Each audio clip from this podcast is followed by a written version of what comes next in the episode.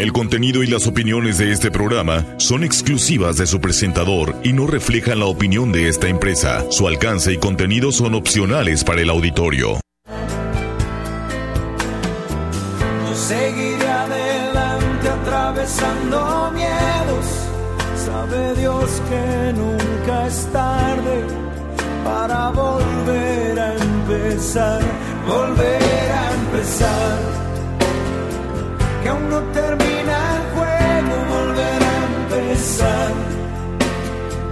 Que no se apague el fuego.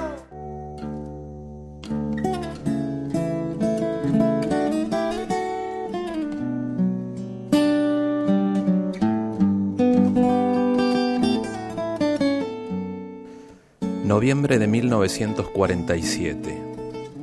No sé cómo me atrevo a escribirte, pero ayer dijimos que me hará bien. Perdona la pobreza de mis palabras, yo sé que tú sentirás que te hablo con mi verdad, que ha sido tuya siempre, y eso es lo que cuenta. ¿Se pueden inventar verbos? Quiero decirte uno. Yo te cielo. Así mis alas se extienden enormes para amarte sin medida. Siento que desde nuestro lugar de origen hemos estado juntos, que somos de la misma materia, de las mismas ondas, que llevamos dentro el mismo sentido. Tu ser entero, tu genio y tu humildad prodigiosos son incomparables y enriqueces la vida dentro de tu mundo extraordinario. Lo que yo te ofrezco es solamente una verdad más que tú recibes y que acariciará siempre lo más hondo de ti mismo. Gracias por recibirlo, gracias porque vives, porque ayer me dejaste tocar tu luz más íntima, y porque dijiste con tu voz y tus ojos lo que yo esperaba toda la vida. Para escribirte mi nombre será Mara, ¿de acuerdo? Si tú necesitas alguna vez darme tus palabras, que serían para mí la razón más fuerte de seguir viviéndote, escríbeme sin temor a lista de correos Coyoacán. ¿Quieres? Carlos Maravilloso. Llámame cuando puedas, por favor, Mara. Su amante, que era Carlos, el día de su muerte le escribió unas palabras. Una semana antes de tu partida, ¿te acuerdas? Yo estaba contigo sentado en una silla, muy cerca de ti, contándote cosas, leyéndote los sonetos que había escrito para ti y que a ti tanto te gustaban y a mí también me gustaban porque a ti te gustaban. La enfermera te había inyectado, creo, eran las diez, más o menos. Comenzabas a dormirte y me habías indicado que me acercara. Te besé y puse tu mano derecha entre mis manos. ¿Te acuerdas? Luego apagué la luz, tú te dormiste y yo me quedé un momento a velar tu sueño. Afuera el cielo barrido inundado me acogió misteriosamente como tiene que ser. Me pareció que ya no podías más. Te confesaré que lloré por las calles cuando me dirigí al autobús para irme a mi casa. Ahora que por fin has encontrado la salvación para siempre, quisiera decirte, más bien repetirte, repetirte. En fin, tú lo sabes bien. Tú como un jardín pisoteado por una noche sin cielo, como una ventada azotada por la tempestad, como un pañuelo empapado de sangre. Siempre estarás sobre la tierra viva, siempre serás motín lleno de auroras, la heroica flor de las auroras sucesivas. Estos amantes eran Frida Kahlo, que era Mara, y su amante Carlos Pellicer, escritor y poeta.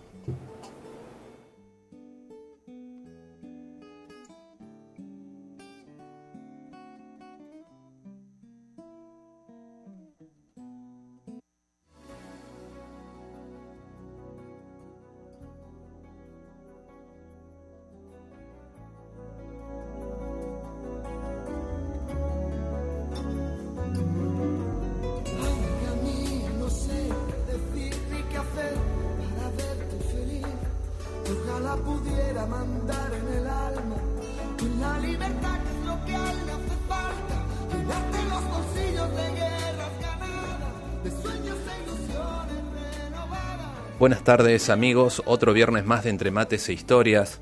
Hoy con un tema eh, controversial, el aman amantes.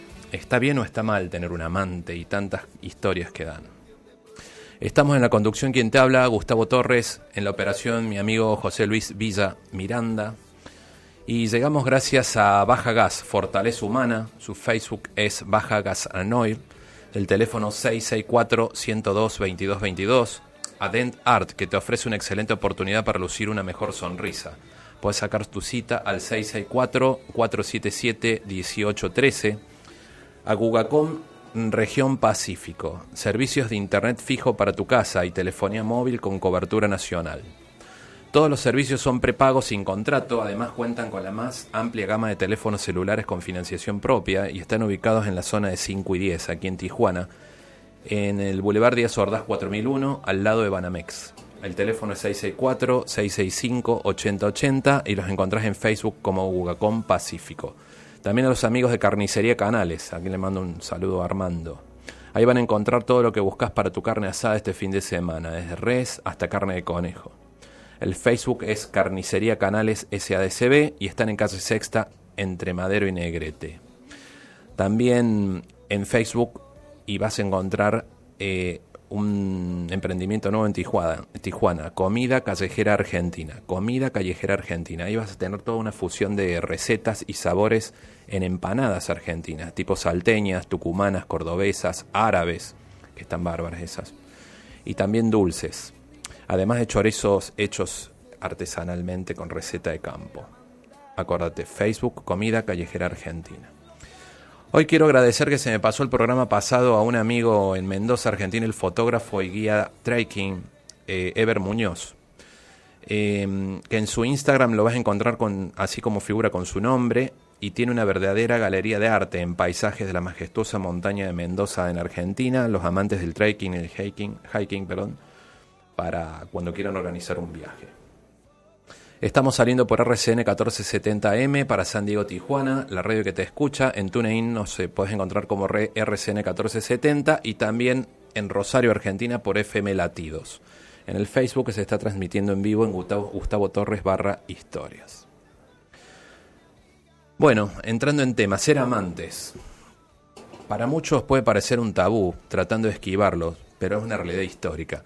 Hay mucha gente por ahí que trata de darte consejos y te quedas mirándolo y si si supieran. Hay algunas historias de esas, pero no vamos a dejar pasar la carga emotiva para contarlas. Eh, ¿Cómo es tener un amante? Tal vez te dé esa sensación que produce libertad de salir de alguna situación en particular, un escape para vivir diferente, sentir el corazón que late al ritmo de aquella adolescencia cuando despertó una nueva vida sentir el viento en la cara en una moto, en el campo. Pero, ¿qué es todo lo que pasó para llegar a tener un amor secreto? ¿Qué pasó en el camino? ¿Por qué llegar a esa situación? ¿Qué fue lo que no se habló? Y te das cuenta que el amor es incierto totalmente. Escuchaba a un conferencista, Diego, Diego Dreyfus, y habla del amor incierto. Justamente ayer hablaba algo de eso y se firmarías un contrato para toda la vida y todas las vidas en un matrimonio. Está bárbaro, es la intención, pero hay que ir amoldándose todos los días porque el amor cambia día con día, como lo decía en la película Elsa y Fred. Hay que ir amoldándose, esto es como ser un corredor de ralío de moto en las curvas. Hoy tengo un invitado para hablar de esto y todos estos temas. Es escritor, un amigo que está en Buenos Aires, y es una entrevista grabada por la diferencia horaria. Nuestro invitado de hoy es Juan Tonelli. Es autor de los libros Poder Ser y Un Elefante en el Living, que acaba de salir. Historias de lo que sentimos y no nos animamos a hablar, como el de que si tenés un amante. esos libros, los libros de Juan, los puedes encontrar en Amazon, tanto en la zona de San Diego, en California o en México, colocando en el buscador su nombre, Juan Tonelli, vas a encontrar tanto los libros Poder Ser como este nuevo, que es eh, Un elefante en el living, te los recomiendo, al igual que en el Play Libros de Google o el Apple Store. En Argentina y Uruguay están en todas las librerías del país. Vamos adelante con la entrevista y que la disfruten.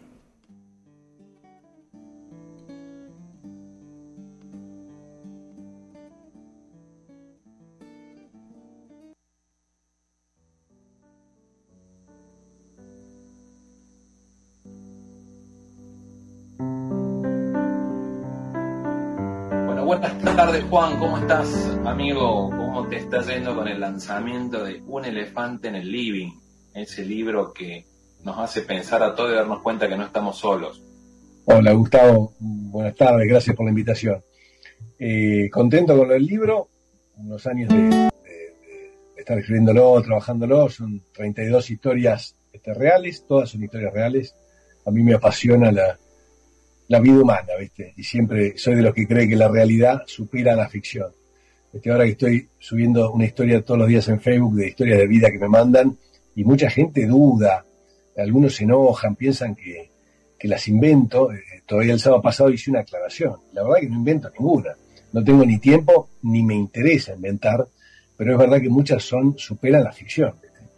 Eh, así que contento con el libro, que tiene esas 32 historias que, que, exploran temas que van, bueno, como el que vamos a tratar ahora, eh, amantes, sexo, infidelidad, hasta temas como el amor, este, la libertad, el miedo, los mandatos, y, son todos los temas que nos atraviesan como personas a lo largo de la vida y que, y bueno, cuando nos tocan vivirlo es como un enorme sufrimiento, una cruz, y, como decías vos, cuando nos, enteramos que hay millones de personas que le pasan lo mismo, bueno, uno puede poner su, su problema en perspectiva, ¿no? Empezar a hacerse otras preguntas, darse cuenta que por ahí hay algo que aprender, por ahí es algo que, que uno en general tiene que atravesarlo en la vida. Entonces, para mí eh, da como un consuelo y un confort y, te ayuda a ver tus mismos problemas desde, desde otro lado, ¿no? Yo siempre digo que, que, uno si te toca vivir un amor prohibido, ya, ya entrando como en tema de hoy, uno se siente que es una desgracia, así qué desgracia humanitaria que soy el primer hombre de la humanidad que tiene que semejante drama que estando casado, feliz con mi esposa y con dos hijos chicos, me viene a pasar esto justo a mí. Y en realidad, digo, por ejemplo, desde, desde la guerra de Troya, ¿no? 400 años antes de Cristo, hace 2500 años para acá, ya pasó y desató una guerra y la destrucción total de Troya y todo lo que ya conocemos. Y antes seguramente también, hará 100.000 años, pero no conocemos, no tenemos registro histórico, ¿no? Entonces digo, bueno, si uno se da cuenta que los amores prohibidos vienen pasando desde el principio de los tiempos, pasan y pasarán, tal vez pues preguntarte qué tenés que aprender de esto que te estás atravesando hoy, que te resulta una desgracia y que una gran contradicción ¿no? Este, y, tan difícil de vivir. Entonces, creo que sirven, eso es lo que aspiro en mi trabajo, en mi libro El elefante en el living, y en las historias que subo y que trabajo, es eso, tratar de aportar este, material para que las personas puedan pensar sus propios problemas, sus sufrimientos desde otro lugar y en el fondo poder vivir mejor, ¿no? atravesarlo de una forma mejor. Y, más, porque lo que pretende ser el título del living y son las historias, o sea, el común denominador a todas las historias que, cuento en el libro es, es esos temas enormes, ineludibles que tenemos en nuestra vida, como si fuera un elefante en el living y que pese a que ocupe semejante espacio, ocupa todo el living, nosotros hacemos como si no existieran, ¿viste? Entonces, sí, pero ¿cómo puedes hacer como si no existiera el living en, el elefante que está viviendo en tu living si se ocupa toda la sala? ¿Cómo haces para no darte cuenta? Y en realidad nos damos cuenta, pero lo que nos pasa es que nos duele tanto, no sabemos cómo abordarlo, que hacemos como si nada, ¿viste? Y va pasando y después el elefante rompe todo, este, se pudre, bueno, pasan cosas, ¿no? Y uno en nuestra eh, imposibilidad de abordar la situación porque nos duele, porque no tenemos las herramientas, porque no lo hemos madurado, que seguimos silbando y mirando para otro lado, este, haciéndonos los distraídos, evadiéndonos del problema como si no existiera, cuando en realidad tiene un tamaño enorme y nos toma por completo. Así entrando un poco en tema, no hay uno de los de esos elefantes es cuando en un matrimonio saben que hay un amante, que hay un tercero y no quieren verlo, tal vez por conveniencia.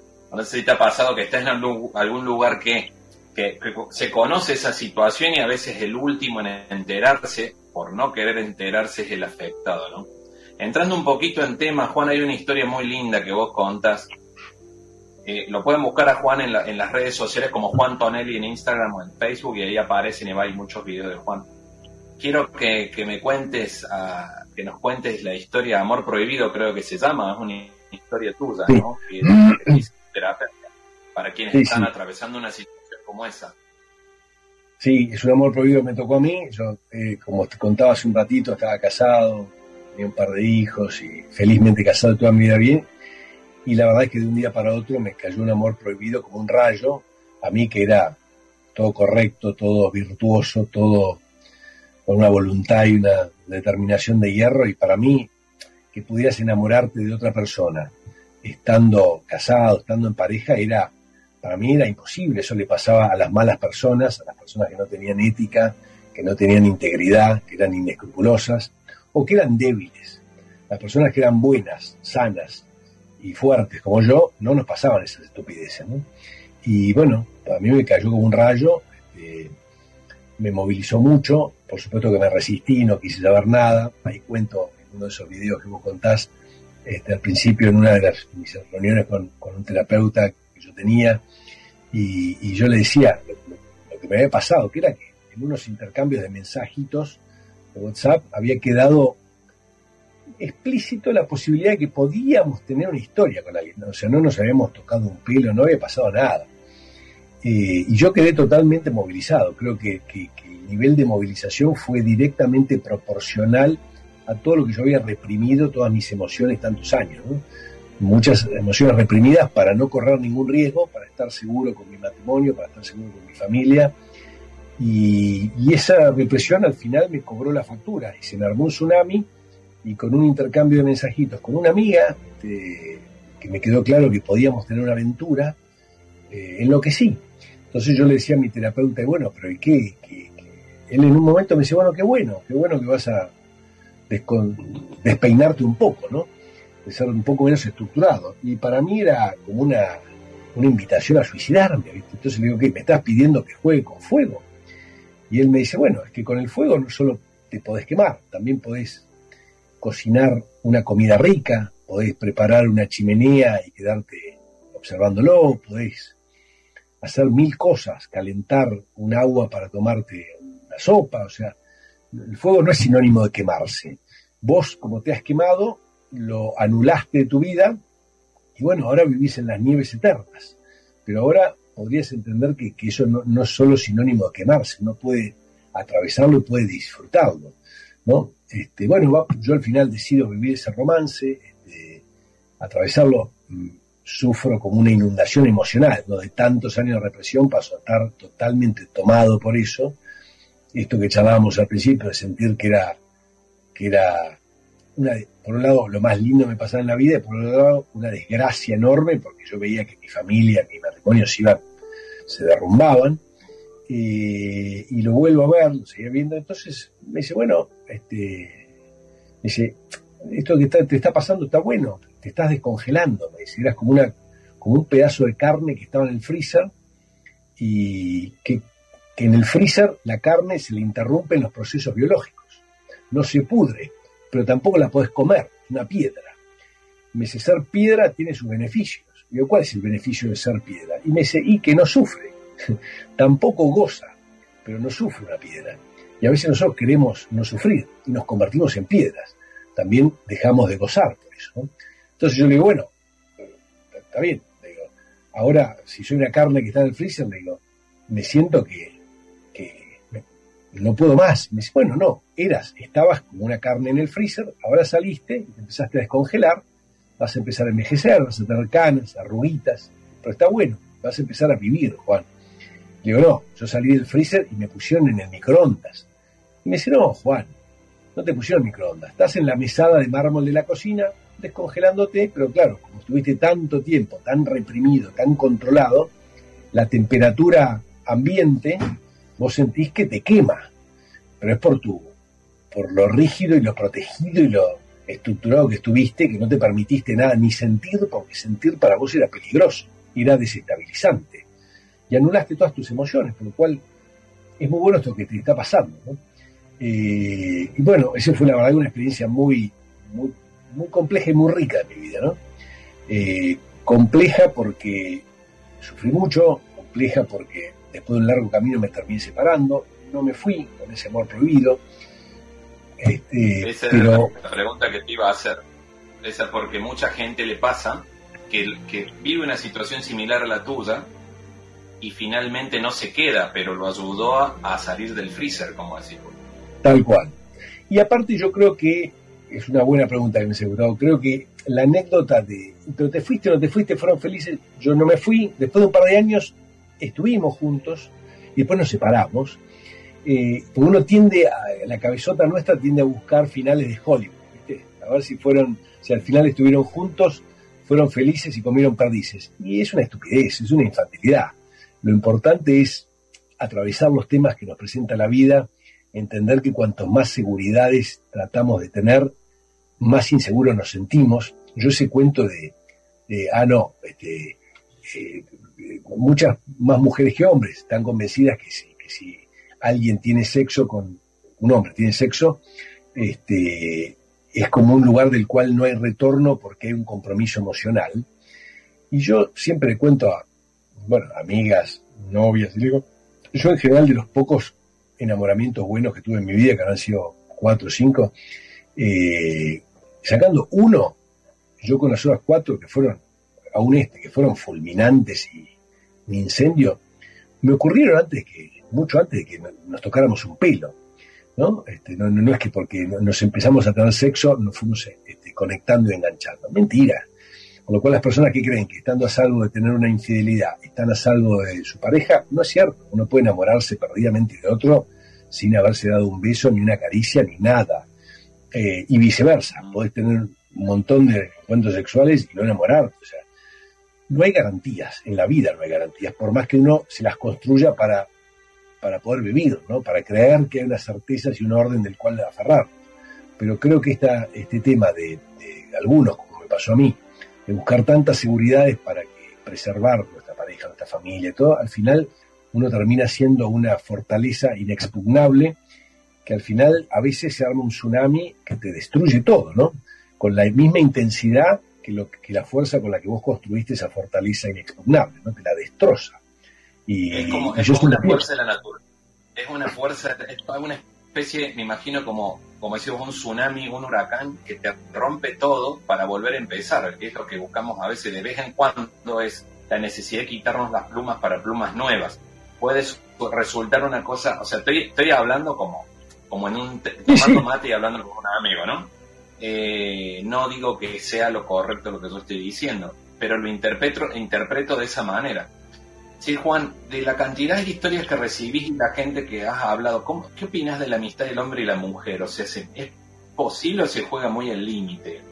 Yo creo que es totalmente posible.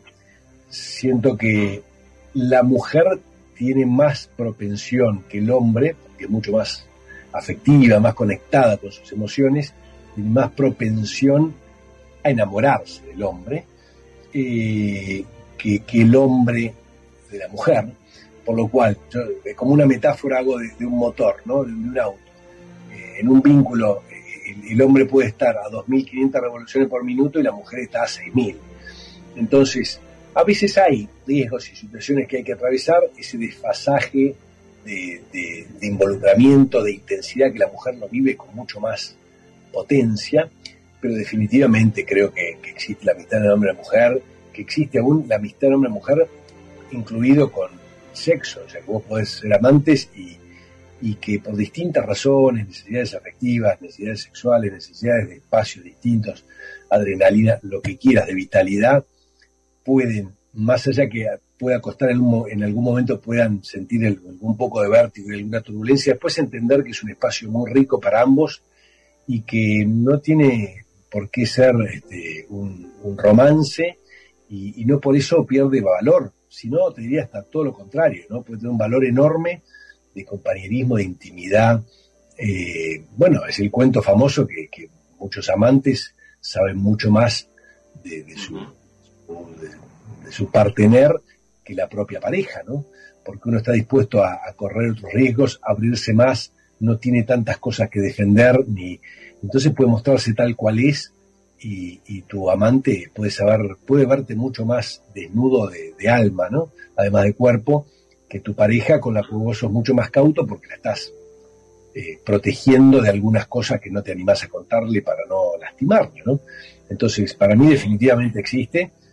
Creo que no es para todos, algunos no se animan, pero creo que los que se animan eh, es una, una situación riquísima. Yo tengo un montón de mujeres con las que hemos sido amantes en distintas etapas de nuestras vidas y, y me han quedado relaciones lindísimas. De amistad. Este, sí. y amistad que, que, donde, bueno, quedó esa, esa, esa confianza, ¿no? algo, y hoy podemos ya hace rato que con distintas relaciones, porque yo estoy pareja, porque ella está en pareja, lo que sea, no ser amantes, pero podemos encontrarnos, conversar y, y es una, como si fueras, viste, esos amigos de, que sos de, los cinco años de edad, y te entendés con una mirada, ¿no? Entonces, y la verdad que es una riqueza enorme, ¿no? con esto no pretendo imponérselo a nadie, simplemente cuento mi experiencia y cuento una observación también de, de mucho que veo, ¿no? Te diría que desconfío mucho de esas personas que tan rígidas, tan dogmáticas, que, que totalmente. están encerradas en sus prejuicios y en sus certezas, ¿no? No, esto está mal, eh, y te dan cátedra y te explican toda la vida cómo tiene que ser, y yo creo que, que al final su vida es una mentira, ¿no? O están muertas de miedo, aterrorizadas en el palacio del que hablábamos recién, en una fortaleza escondida. No, en eso no creo, ¿no? puede parecer como que estamos juzgando a quien actúa así, pero no, es la idea de conversar es, tener varios puntos de vista. coincido eso con vos. Vos sabés que a mí me supo pasar en algún momento, volaba de Mendoza a Córdoba todos los fines de semana. Y si acá no es una cuestión de, si es hombre o mujer, porque también está el mito que el hombre es más inútil que la mujer. Y estaba en el aeropuerto de Mendoza y había una muchacha, yo viajaba solo, y había una muchacha al lado mío y lo abrazaba al, señor, al chico con el que estaba, y que lo iba a extrañar y le decía X cosas. Y me, me miró y yo miré para otro lado. Cuando llegamos a Córdoba, que hay una hora de vuelo y aterrizo, la estaba esperando el otro con un ramo de flores. y era la misma, era la misma, era la misma escena. Y, ¿Cómo te extraña? Me miraba y se reía. Claro, me miraba y se reía, eso sí no puede ser, pero vas a saber, ¿no?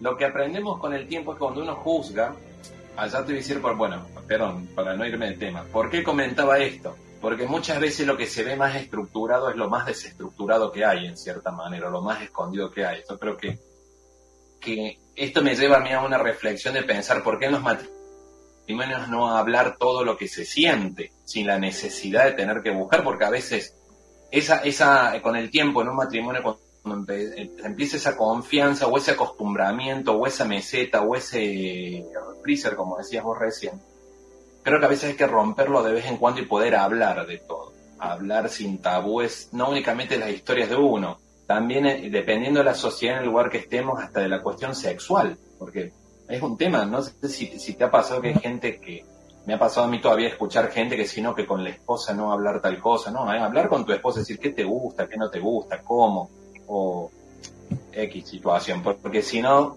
esos vacíos se empiezan a llenar por otro lado. Sí, sí, definitivamente. Y aparte es una ilusión, ya que hablas de vacíos, digo, pensar que la pareja de uno puede completar todos los aspectos de nuestra vida, todas nuestras necesidades y carencias, en el mediano y largo plazo, es negar la realidad, eso es cierto, o sea, puede, puede tener una sensación de que eso ocurre en los primeros tiempos de que uno está muy enamorado, que, la ciencia eh, ha mostrado que, uno tiene el cerebro funciona como, como si estuviera bajo el efecto de las drogas fuertes, uno está muy enamorado al principio, pero después ya cuando ese enamoramiento va dando paso a la siguiente etapa, que, es el amor verdadero, eso, uno, uno le van pasando cosas, aparecen las, las, puede ver al otro tal como es y no como uno lo soñaba o lo idealizaba, y ahí aparecen tus carencias, tus necesidades, deseos y entran en contradicción. Este, algunos uno los, los controla, eh, a veces controlan más, a veces menos, pero digo, eh, es un tema bien complejo, ¿no? La verdad que, que pensar eh, que uno lo puede sostener de largo plazo sin siquiera abordar con esta idea idealista de que es el amor para toda la vida y el deseo para toda la vida y la sexualidad para toda la vida, eh, no ser incapaz de abordar un tema mucho más complejo en su profundidad porque en el fondo tenés mucho miedo de las consecuencias de, abordarlo. Pero no te das cuenta que el no abordarlo te hace incurrir en riesgos aún mayores.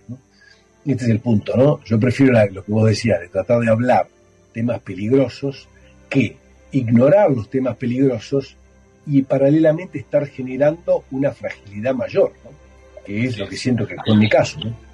creo que el resumen de todo lo escuché en una historia de tuya.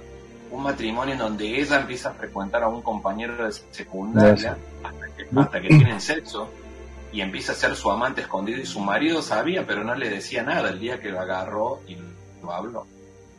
Sí, sí. Es, la, última historia de, mi libro anterior. Eh, la historia se llama El amor no es algo a merecer. Y que es una historia real, como todas. y que ella, lo que vos contaste, es un matrimonio que tiene unos 50 años, este, o 25 de pareja.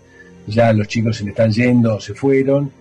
Y ella se encuentra con un compañero de, la escuela que ya 30 años no veía. Bueno, se toman un café, después se alegran de verse, toman otro café, un día se toman una cerveza, bueno, terminan en la cama, una vez, dos, y se van convirtiendo en amantes, y, ella estaba incómoda con la situación esa, o sea, de ocultarle a su marido lo que estaba pasando, finalmente corre el riesgo de hablar, una conversación difícil, ella muy audaz, y el marido genial, y ella le cuenta, y el marido le dice que sí, que efectivamente ya sabía, ella se sorprende pensando que él se había vuelto cínico y se estaba haciendo el idiota. Y él le dice, no, idiota no, al revés. Entiendo que con 50 años de edad este, vos podés tener otras necesidades, ganas de vivir cosas que te quedaron pendientes y no por eso las voy a obturar o a destruir. En todo caso, como yo estoy en juego, me parece bien que, que estés dando la pelea y tratando de vivir algo sin tirar por la borda nuestra relación si en algún momento sentís que nuestra relación para vos es no va más, no me hagas perder tiempo, no me hagas sufrir de más, pero yo te, yo, yo te acompaño, entiendo lo que te pasa y apoyo. Lo cual ella ahí se queda totalmente sorprendida y conmovida. Dice ahí, es como que si bien siguió un tiempo más con su amante, casi que ese día se terminó, el amante, porque se dio cuenta que, que es el amor que estaba recibiendo de su marido, aún apoyándola en una circunstancia tan intensa, y que, y que el verdadero amor, que es el título del cuento, es, no es algo a merecer. ¿no? Ella decía, yo hasta ahí sentía que todos hablamos de amor incondicional, pero en realidad es mentira. En el fondo es, incondicional si mi mujer o mi marido me fiel. Es incondicional salvo que, salvo que, en realidad tenemos un montón de exigencias y, acá no estaban era realmente incondicional porque era, aún con transgresiones que supuestamente no son aceptadas en nuestra sociedad, eh, el marido bancaba y ella sintió que verdaderamente la amaba, no le estaba poniendo condiciones, sino que la podía comprender y apoyar en algo que iba en, detrimento de sí mismo, ¿no? Y con el riesgo que corría el vínculo. Y la paradoja es que esa conversación y esa actitud del marido es lo que termina de enderezar esa pareja, ¿no? En vez de destruirla, lo normal que hubiera sido enojarse, echarte de casa, este, decirte que no vaya nunca más, que me engañaste, que viste mis sentimientos, que sos un maldito, un desgraciado, bueno, todo lo que ya sabemos. Y eso, en el fondo, ¿qué le hubiera pasado a esta mujer? Se hubiera sentido incomprendida. No es que me quiero ir a vivir con mi compañero de, la escuela, es que tenía ganas de vivir ciertas cosas. Por supuesto que habrá algunos dogmáticos, no dirán, bueno, no, aguantate porque estás, cuida a tu marido, cuida a tus hijos. Bueno, esta mujer se aguantó 25 años y por determinadas razones en su vida no pudo aguantar más. Por ahí pues llevaba aguantando mucho, por ahí porque sentía que ya la vida se iba acabando y tenía ganas de vivir algunas cosas antes de que se terminara del todo, eh, por un montón de razones. Y creo que la, genialidad es que el marido apoya y eso eh, produce un efecto paradojal, ¿no? Y ella se siente amada, realmente amada, y que es lo opuesto que si el marido se hubiera indignado, lo hubiera echado de casa, se hubiera ido él, no, que ella se hubiera sentido incomprendida, ¿no? Sí, sí, sí. Sí, para cerrar, Juan, este, ¿crees en el perdón después de una infidelidad? Sí, no solo creo, sino que creo que es esencial. Creo en el perdón como una herramienta central de nuestra vida, ¿no? Y hay una cosa buena para, que por ahí muchos la saben, pero yo siempre la digo, que es que el perdón no es un sentimiento, Gustavo, el perdón es un acto de la voluntad. Eh, o arranca con un acto de la voluntad. Hay gente que está dolida, estamos lastimados, y en el fondo estamos abrazados a ese rencor, a ese enojo, a esa falta de perdón, como que queremos devolverle al otro el golpe que nos dio, o si no nosotros queremos que la vida se lo devuelva, pero en el fondo estamos rencorosos, y lo que no nos damos cuenta es que ese rencor, ese tener ese puño apretado, nos destruye más a nosotros que a quien fue nuestro victimario, que a quien nos lastimó. Ese refrán que el que quiera vengarse tendrá que cavar dos tumbas, ¿no? En de una, matar al otro y te matas a vos mismo. Entonces yo creo que el perdón es central y hay que entender que el perdón se pone en marcha cuando uno toma la decisión de soltar, cuando abrís el puño. No es que tomás la decisión y ya no vas a estar dolorido, vas a estar dolorido. pero a partir de tu apertura te van a ir pasando cosas y vas a poder ir soltando, vas a poder ir dejando ese dolor, vas a poder ir evolucionando. La falta de perdón nos deja cristalizados, congelados en el mismo lugar de la ofensa. Nos quedamos ahí como congelados, imposibilitados de crecer, solo anhelando que al otro, la persona que nos lastimó, le vaya mal o pensando cómo le vamos a hacer la vida imposible. Eh, y, no, no visualizamos que eso nos destruye a nosotros. En, el libro este que presento ahora, El elefante del día, encuentro la historia de una mujer que también lleva 25 años separada y su, gran eh, gesta o lo que principal actividad de sus 20, años separada es, ha sido odiar a su marido y hacerle la vida imposible.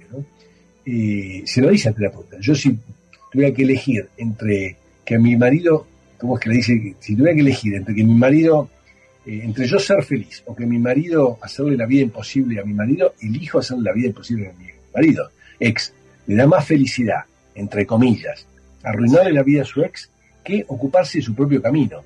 Y eso es en el fondo la falta de perdón. Eh, entonces decir, mira, hay que cortar eso, hay que entender que lo que se necesita es tu determinación de soltar eso, porque lo que resulta es que esta mujer pierde su vida. Por supuesto no se pone más en pareja, tiene hipertensión, le pasan un montón de cosas. Y sí, está aferrada a un odio de hace 25 años. Es normal que pueda estar enojada un año, dos. Bueno, después hay que tomar la fuerza para decir, tengo que soltar esto que me hace mal, que el otro siga su vida, aun cuando me hizo daño, aun cuando obró mal. Bueno, todos nos equivocamos y yo seguiré mi camino y él seguirá el suyo y, renuncio a vengarme, renuncio a, desearle el mal y sigo mi vida y al revés, le deseo el bien. Te agradezco, te mando un abrazo y bueno, muchas gracias por, por estar en contacto con Tijuana San Diego y también nos escuchan en Rosario por FM Latino. Muchísimas gracias por la invitación, Gustavo. Un placer.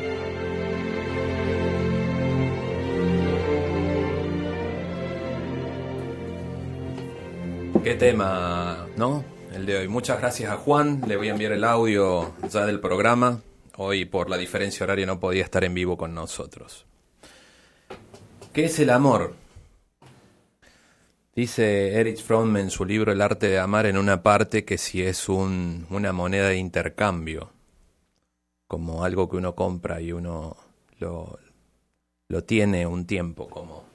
Yo lo identifiqué de esta manera por la historia que hablábamos recién de una persona que tenía, se encontró con alguien de la secundaria, que tuvo su historia y, bueno, después es, lo llevó a un equilibrio. Muchas veces, a veces cuando somos chicos y te gusta alguien y no te da bola, y seguís y la seguís, no te da bola. cuando ya sos grande, tal vez me imagino que se toma como un trofeo. Puede ser, no digo que sea cierto. Pero en todo esto, lo más importante de todo es tener la comunicación con tu pareja. Programa con programa sí vamos hablando de ver cómo crecemos nosotros en la forma individual. El tema amantes, hablar a alguien sí suena muy romántico, como la historia de Frida Kahlo con Carlos y me encanta esa carta que leíamos, tanto la carta de Frida como la carta de Carlos, porque sentí, se, siente el sentimiento de los dos. Una, una mujer como Frida Kahlo, ambos artistas. Sin embargo, ella, con la historia ya conocida por ser más famosa en el mundo, junto a Diego, junto a su marido. Pero nunca se piensa en el dolor del amante hay un audio que hice en algún momento, un podcast. Eh, lo pueden encontrar en iBox como Entre Mates e Historias. Ahí hay varios podcasts que he grabado. Y habla, cuento, leo esta historia de Frida con Carlos, pero va relacionada a un 14 de febrero. ¿Por qué no festejar el Día del Amante?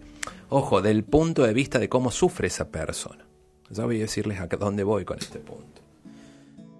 Ahora, eh, ¿qué tan importante es en una pareja previo al por qué buscar una amante la comunicación con tu, con tu esposo o tu esposa?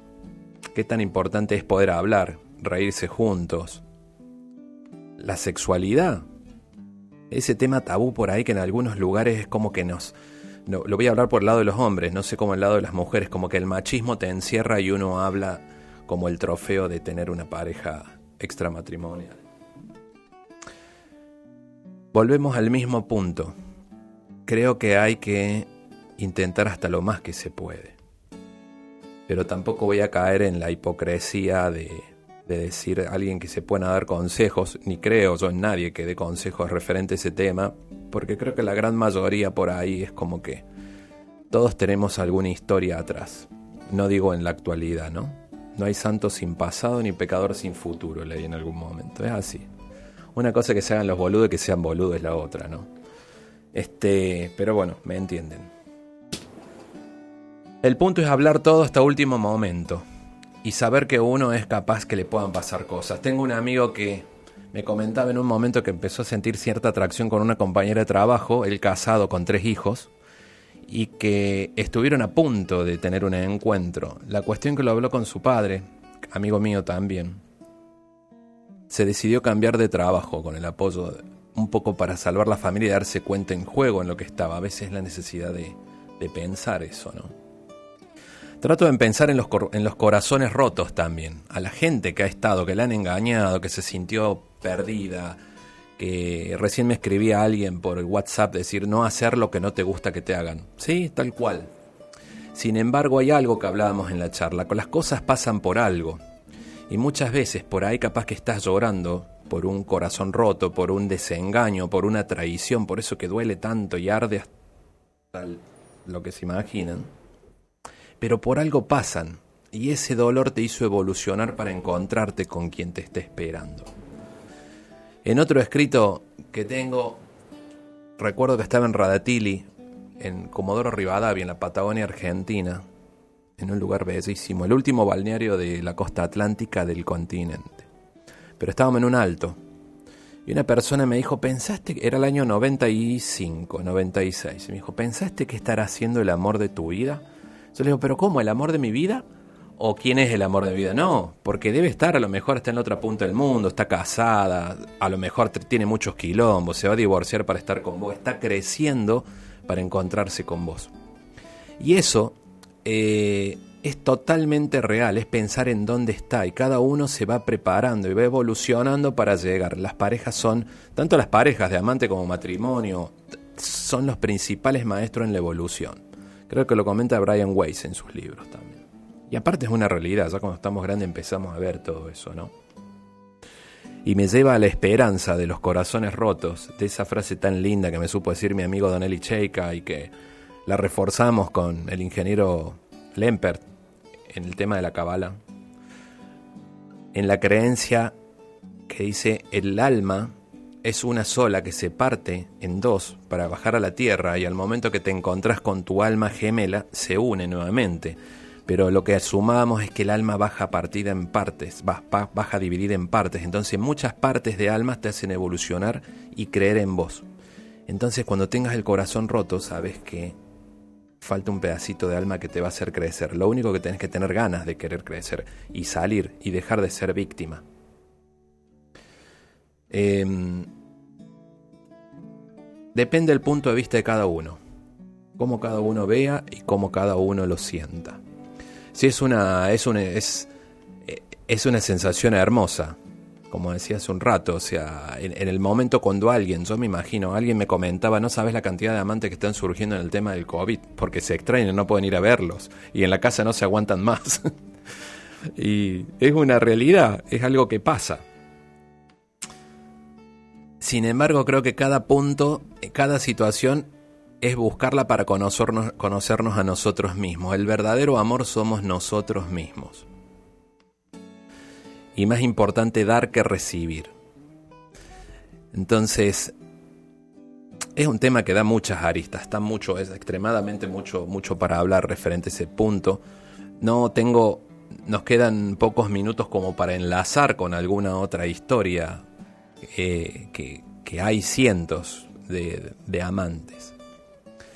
Y amantes que han ido movilizando en la historia, como el amante de Napoleón, que lo traía loco Napoleón, este, de, presidencias. Tenemos nosotros en, las historias de, de Evita con Perón y tantas que hay dando vuelta por ahí y la implicancia que tiene esas parejas y el, y el manejo de una, de una sociedad. Eh, quiero aprovechar para mandar un saludo, no lo hacemos habitualmente, me estaban escribiendo de Río Tercero en Argentina, mi amigo Matías, que supo vivir aquí en Tijuana con nosotros, a Olter, Ferreira, eh, ¿quién más me escribió por aquí? Que me estaban, son varios, no me quiero olvidar de nadie. Y dar las gracias especiales que siempre se me pasa al final a la gente de FM Latidos en Rosario, a Norma y Fernando, que siguen del festejo de los 50 años. Y, y esas parejas por ahí son muchos lo que tienen para enseñar. Para cerrar les voy a contar una historia referente a esto, ¿no? A la, al, a la esperanza de un amor sin importar el tiempo. Creo que en los momentos críticos como al final, como hablábamos la semana pasada, es en donde uno empieza a valorar la vida.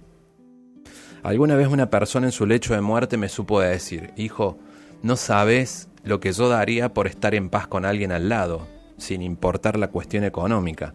Sé que tiene mucho que ver, pero creo que en esos momentos uno se busca ese equilibrio, en, lo de sentir el amor. Tuve un amigo Mauro, Mauro Lomónaco, hace mucho tiempo, yo era estaba entrando en la adolescencia y era un viejito que estaba, ya voy, estaba eh, mucho tiempo con su esposa con una enfermedad, lo traía muy dado vuelta, muy, muy, muy eh, consumido en tiempo, nervios, este, ir, venir. Tenía un auto, me acuerdo del año que lo sacaban únicamente para ir al hospital, la señora iba en de ruedas, la amaba. Y pasó el tiempo y lo internan, muere la señora, él lo internan y tengo que cuidar su casa. Era vecino mío. La cuestión que lo internan, vuelve, empieza a salir y un día, él muy antipático que parecía, me dice el señor, te tengo que contar algo, Gustavo. Le digo, sí, ¿qué, me tiene que contar? Dice, estoy enamorado, conocí una chica que no te puedo explicar, es hermosa. Eso pensé, pero estaba muy bien económicamente. El señor digo, vas a saber a quién encontró, cuántos años tendrá, cómo lo dará vuelta, no. La cuestión que un día llegó y me la presentó.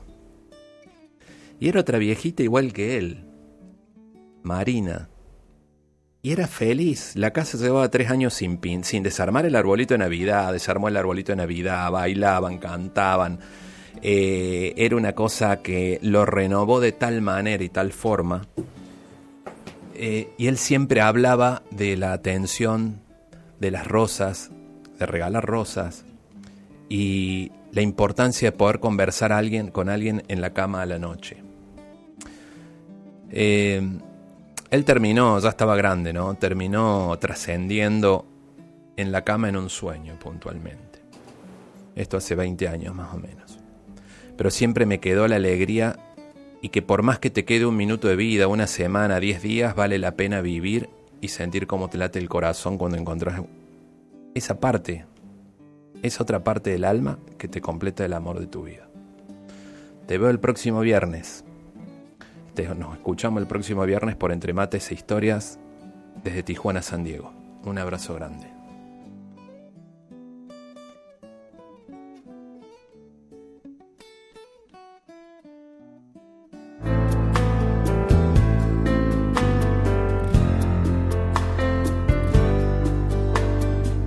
Pasa la vida y el tiempo no se queda quieto